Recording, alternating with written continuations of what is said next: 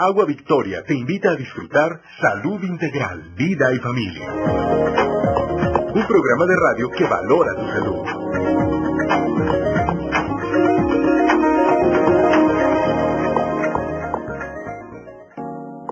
Hola amigos, muy buenos días, ¿cómo están? Como cada semana agradezco su amable escucha en este programa del Colegio Médico Salud Integral, Vida y Familia. El día de hoy tengo el honor y el agrado de la presencia del licenciado Jan Supart. Muy buenos días, licenciado. Buenos días, doctora. Bien, el licenciado es egresado de la Universidad Católica de Lubaina, es licenciado en fisioterapia, fisioterapéutica en el Hospital Universitario de Saint Luc, jefe de prácticas del Instituto de Educación Física y de Readaptación, profesor del Instituto de Educación Física y Readaptación también de la Universidad Católica de Lubaina, en Bélgica, promotor y miembro del jurado en el marco de la tesis de fin de estudios en fisioterapia, iniciador y coordinador científico de posgrado en perineología, profesor de posgrado en perineología, profesor de la Universidad de Medicina de Cotanú, profesor y director de la carrera de fisioterapia en la Universidad del Valle de México.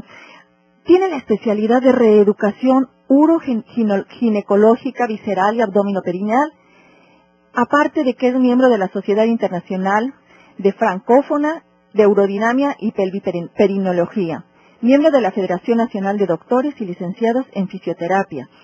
Nuestro tema realmente interesantísimo, licenciado. Creo yo que va a haber muchas preguntas. Esperemos que nos llamen nuestros, nuestros amigos al 215-2236 y 215-2106.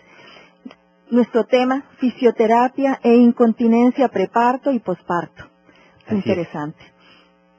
Antes que nada, licenciado, cuéntenos, ¿En qué consiste la profesión de fisioterapia y la especialidad en uroginecología?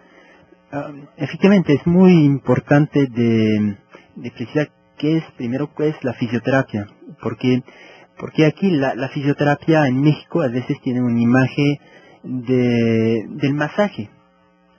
Y, la, fisioterapia no es solamente el masaje, es una profesión realmente que existe en el mundo como, como profesión de primera intención de primera línea en las opciones de ciencias de la salud. Y, si queremos una, una, definición de la fisioterapia, es la, terapia con el movimiento. Y es una buena definición, es la terapia con el movimiento. Pero es el, el, campo de trabajo es enorme. Aquí es, hay la imagen del teletón y de la neuropediatría. Eso ya es un campo de trabajo muy, muy interesante en fisioterapia. Pero eso es 10% de la fisioterapia y hay muchas especialidades eh, en fisioterapia y entre otras especialidades es la reeducación del piso pélvico, la reeducación uroginecológica, la reeducación de la incontinencia. Eso es una especialidad de la fisioterapia, de la licenciatura en fisioterapia. Perfecto. Para nuestros radioescuchas, ¿qué es el piso pélvico?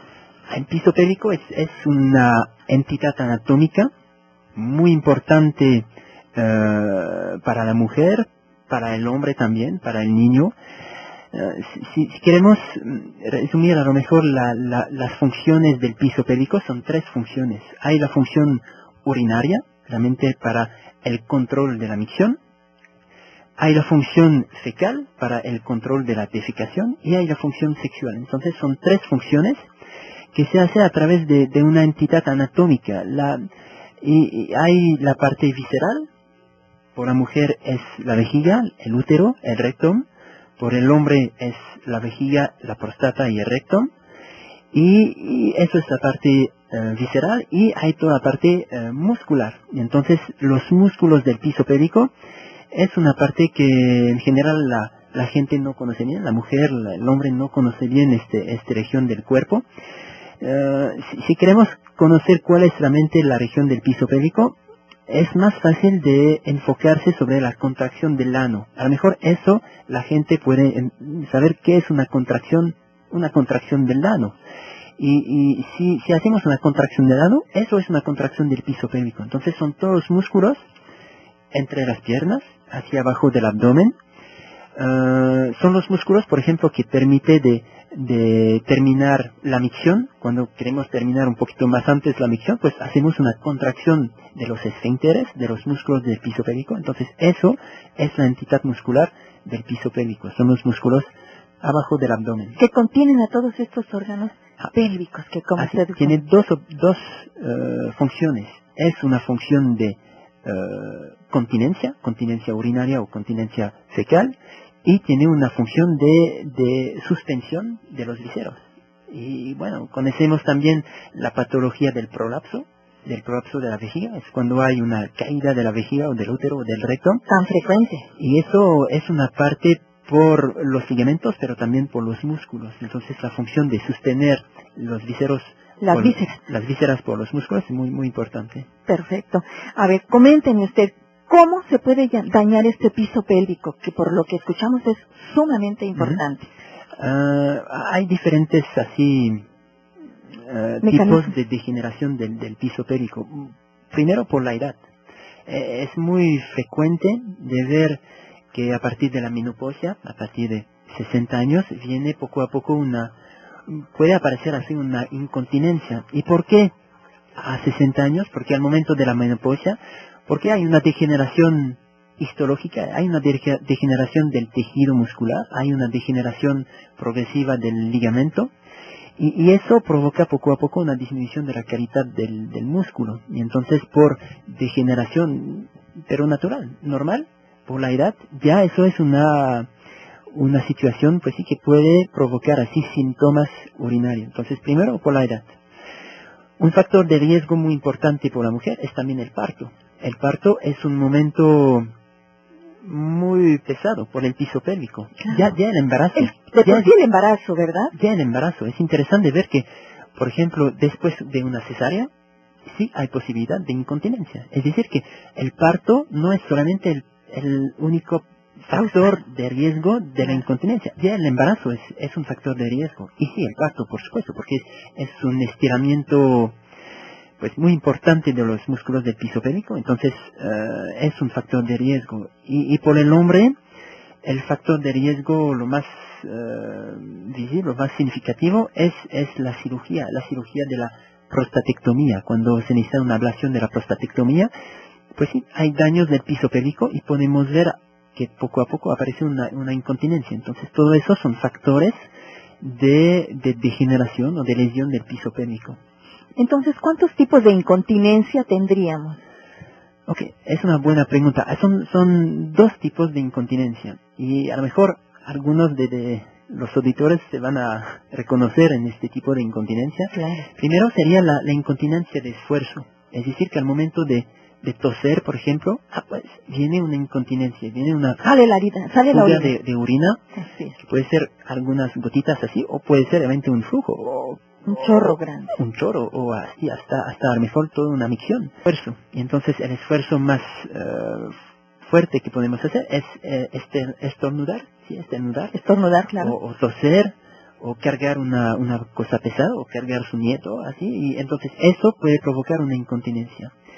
O, o hasta caminar eso puede ser también un esfuerzo. Entonces hay pacientes hay mujeres que tienen una incontinencia a caminar porque es un esfuerzo eso es un tipo de incontinencia La Hay varios grados entonces, ¿verdad? Así es. Entonces podemos empezar con levantarse de una silla. Eso ya es un esfuerzo. Claro. Entonces pues, se puede aparecer la incontinencia en este momento o, bueno, de- al momento de toser.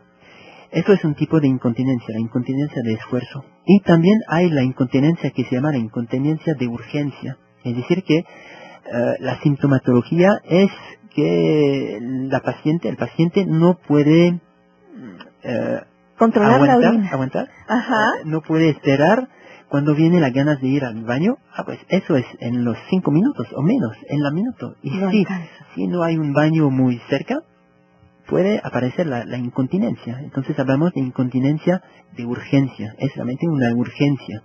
Son dos mecanismos muy diferentes. Claro. Eh, la- la el mecanismo de la urgencia es más un problema de, de vejiga. El mecanismo de la incontinencia de esfuerzo es más bien un problema de, de músculos. Bien. ¿Qué alternativas de tratamiento tendríamos para estas incontinencias, Ujú. licenciado? Mm, Bueno, depende del tipo de, de incontinencia, pero si es una incontinencia de esfuerzo, una posibilidad es la cirugía. Efectivamente, hay cirugías que son muy eficaces para disminuir la, la incontinencia. Y, para la incontinencia de urgencia, una, una opción es la farmacología, los medicamentos, para, para disminuir la, la tensión de la vejiga. Entonces son las dos opciones interesantes. Pero eh, si hay un mensaje a dar hoy es que hay también otra opción y a lo mejor antes de la cirugía, antes de la farmacología, es la fisioterapia, la fisioterapia, la reeducación del piso pélvico. Y entonces eso son- es una opción que viene antes de la cirugía, antes de la opción de la- del medicamento. ¿Qué por qué? modalidad sería esta? ¿Qué modalidad de tratamiento por fisioterapia? Ajá. ¿Cómo, cómo sería este tratamiento? Ah, Eso es una tensión de la calidad de los músculos. Entonces la fisioterapia del piso pélvico es una fisioterapia, es una reeducación a través del movimiento. Entonces nos vamos a enfocar sobre la calidad de la contracción del piso pélvico, de la contracción del piso pélvico. Entonces son ejercicios del piso pélvico, como podemos hacer ejercicios del cuádriceps, podemos hacer ej- ejercicios de los brazos, Claro. que pues son músculos también del piso pélvico. Que se pueden trabajar. se puede trabajar a través, a través de un programa de ejercicio, a través de la elaboración de un programa específico a los músculos del piso pélvico. Entonces es primero aprender a hacer bien la contracción del piso pélvico, porque eso es a lo mejor lo más difícil. Ah, una contracción del cu- cuádriceps es fácil. Una contracción del piso pélvico no es tan fácil. Se necesita la ayuda de un profesionista, o sea, se necesita la ayuda de un fisioterapeuta, primero para aprender a hacerlo bien. Y después es una repetición de ejercicio en la casa. Entonces el paciente debe involucrarse en la, la- realización de, de ejercicios en la casa. La participación debe ser muy activa del paciente. Así es, eso es la clave, eso es la- el secreto de la, del éxito de la terapia. Es que eh, ir una vez con el fisioterapeuta a la semana ya es una cosa, pero el éxito de la terapia es una, es- son ejercicios todos días, todos los días en la casa.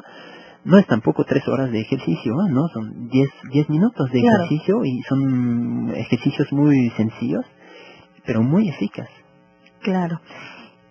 ¿Cuáles serían las repercusiones eh, en general para los pacientes que tienen incontinencia? Ah, es una repercusión muy fuerte y muy En varios aspectos, ¿verdad? muchas modalidades. Entonces, primero es un aspecto ah, pues de, de- que es muy incómodo. ¿Eh? Si, ah, yo conozco pacientes que tienen incontinencia, incontinencia de esfuerzo, incontinencia de, de urgencia, que desde este tipo de, de sintomatología no se sale de la, de la casa. Cambia su calidad de vida. Así es, así es. Entonces, o, o son pacientes que, que no van a un lugar sin conocer dónde están, dónde están los baños. ¿Por qué? Porque siempre hay, hay el miedo de tener una, una, una pérdida de, de, de, de, de- de orina o, o de, de tener una urgencia. Entonces, primero son pacientes que realmente puede poco a poco disminuir la, la calidad de la vida, disminuir la, el- la calidad de las actividades diarias. Es un impacto también económico, Claro. económico porque pues sí, son, puede requerir a muchos pañales al día, un pañal, dos, tres, cuatro pañales al día, entonces pues sí, poco a poco es un, es un costo. Por supuesto. Eh, es una repercusión psicológico, psicológico en todos lados, es decir, hasta, hasta a lo mejor una repercusión sobre la sexualidad, pues sí, tener Claro. una incontinencia durante el, el acto sexual, pues es, es por supuesto, no es, no es muy agradable, entonces poco a poco disminución de la frecuencia de, de, de la vida sexual, entonces hasta allá puede tener un impacto hasta disminuir la calidad sexual de cada paciente. Pues sí, definitivamente. Y la autoestima, ¿no? En la foto, sí, sí, claro. Sí, la, el- la persona que, que, que no controla se siente menos.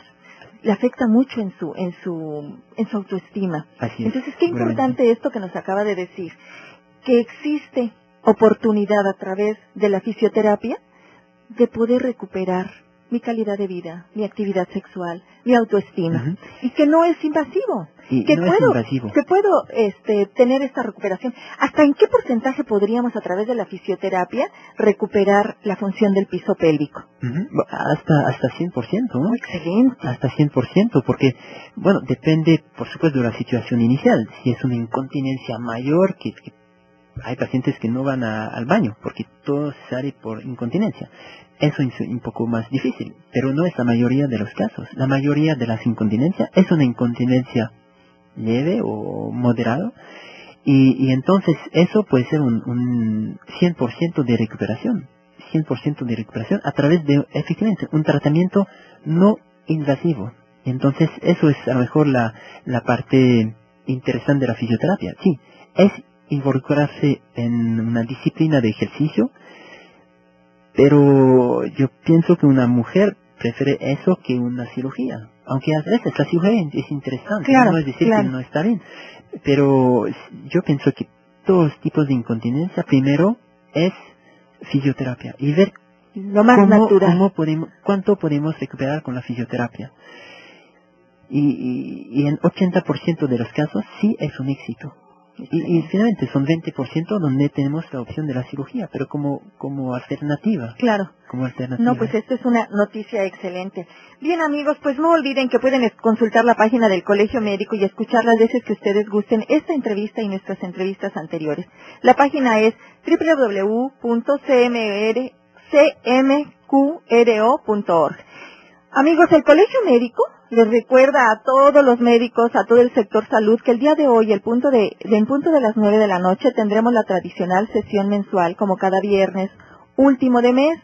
Vamos a contar con la presencia distinguida del licenciado Jan Supart, quien nos hablará de rehabilitación en pre y posparto, un tema de sumo interés y actualidad para todos en el sector salud. Pues continuando con nuestro tema, yo no quiero dejar de pasar esta pregunta. ¿Cómo se puede preparar para el parto a la mujer? Porque nos ha comentado que uno de los, de los factores que pueden dañarlo es durante el embarazo. Entonces, ¿cómo podemos preparar para el parto? entonces, la, preparación del parto eh, con la fisioterapia tiene dos objetivos. Puede ser primero un objetivo de bienestar. Entonces, si la mujer puede vivir eh, con más como, comodidad, con más conforto. Confort, sí. Confort, la, su tiempo del embarazo, es decir, con disminución del dolor de, la espalda, disminución del dolor de, la pelvis, ah, con más movilidad de la cadera, de la, de la columna, ya es un punto interesante. Entonces hablamos de, de bienestar. Pero a lo mejor la parte interesante de la preparación del parto sería una visión preventiva, una prevención a los daños del piso pélvico, del abdomen, durante el embarazo y, al momento del parto. Y entonces es una tensión. Lo mejor es a partir del sexto mes. Hacer tres, cuatro sesiones de fisioterapia como preparación al parto. Excelente. Como preparación al parto. Y entonces, eh, porque sí, hay muchas investigaciones que que demuestran que es, es muy eficaz y es muy interesante de hacer ya contracciones del piso pélvico, ya contracciones del abdomen para prevenir las, las lesiones, la sintomatología después del parto. Entonces es una tensión ya del piso pélvico antes del parto, es una tensión de la movilidad de la cadera, es una tensión de la respiración, es también una reflexión sobre la, eh, el momento del parto, cómo pujar durante el parto, porque de manera intuitiva o más bien en la cultura del parto, eh, el momento de la expiración se hace con expiración así bloqueada, entonces es una inspiración fuerte y después pujar lo más posible. pero a lo mejor no es lo, mejor. Claro. ¿Por qué? Porque eso va a ejercer una mayor presión y una lesión del Es un aumento increíble de la presión intraabdominal y efectivamente el, el bebé va, va a salir. Pero también es un factor de riesgo del prolapso, de la caída de la vejiga, por la presión intraabdominal durante el esfuerzo de pujar. Y entonces es una reflexión sobre la, técnica de pujo, a lo mejor pujar con expiración, entonces es una técnica de, pujar, pero con eh, la expiración, permitir la expiración, y eso permite de disminuir un poco la, la presión intraabdominal, y entonces es aumentar la calidad de la contracción del útero para que sí se sale el bebé, pero no tanto esfuerzo intraabdominal.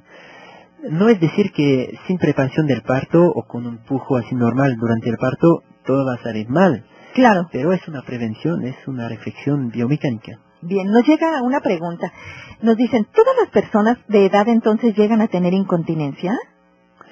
Ah, bueno, el factor de riesgo es la, el, parto, ¿eh? por la mujer es el parto. Entonces, la mayoría de la incontinencia puede ocurrir justo después del parto. Entonces, en los meses que sigue el parto, pues sí, viene una incontinencia y si no hay tratamiento, pues se sigue así la incontinencia hasta hasta hasta la menopausia. Y a la menopausia sí hay aumento de la sintomatología. ¿Por qué? Porque hay dismi- disminución de la calidad de la impregnación hormonal de los tejidos y entonces haya una disminución de la calidad de los tejidos y por eso aumento la sintomatología.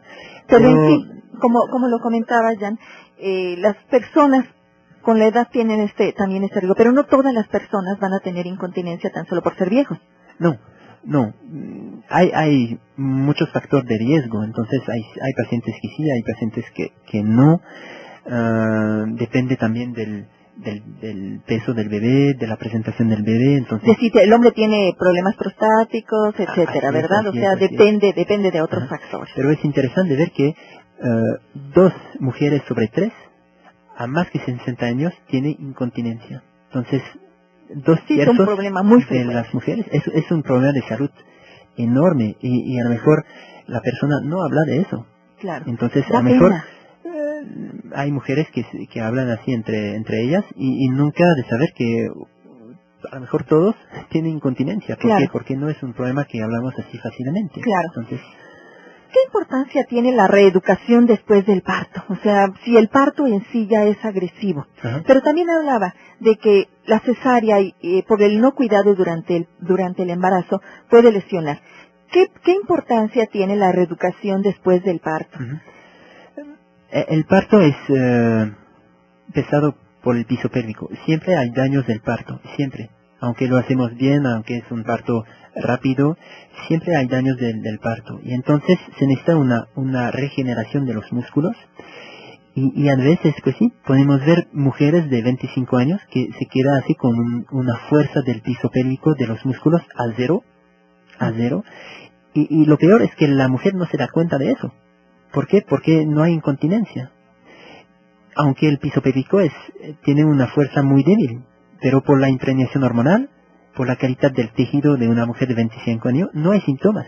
Y entonces una mujer puede vivir así bien, pero con una fuerza del, del piso pélvico muy disminuido. Entonces vienen los, los problemas después. Y entonces yo pienso que siempre después del parto se necesita una revisión del, del piso pélvico con un especialista, un especialista, un fisioterapeuta especialista en, en del piso pélvico. ¿Hay Para- ejercicios especiales para esas mujeres y cuándo deben iniciarlos?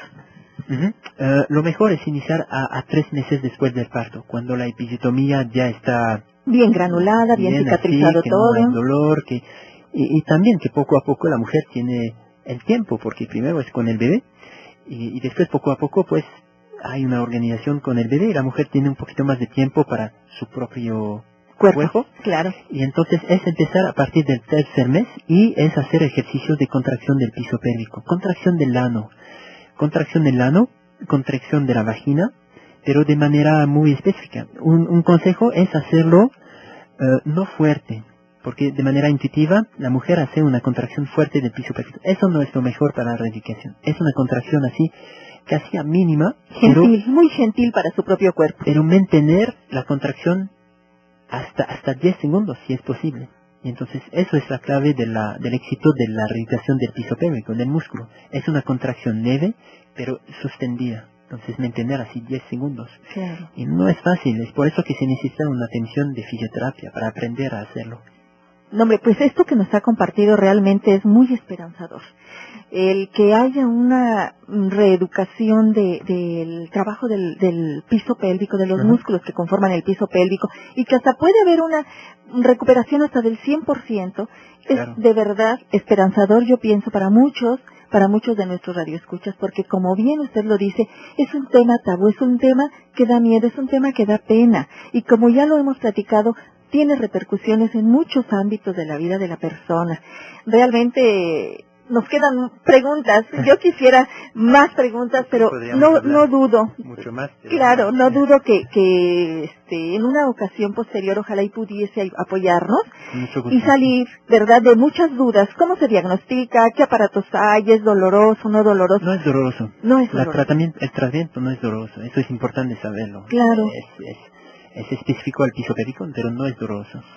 Bien, pues, el licenciado Jan Support, Muchísimas gracias por su apoyo, por la generosidad de sus conocimientos compartidos que sin duda, como le repito, serán de gran esperanza para muchos hombres y mujeres que padecen incontinencia. Bien amigos, pues les comparto este bello poema. No desistas.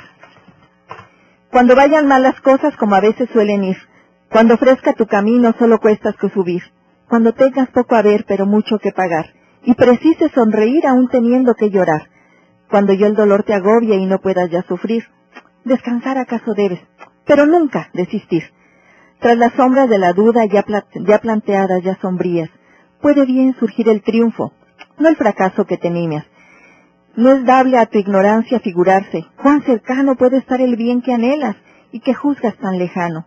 Lucha pues, por más que en la vida tengas siempre que sufrir. Cuando todo está peor, pues más debemos insistir.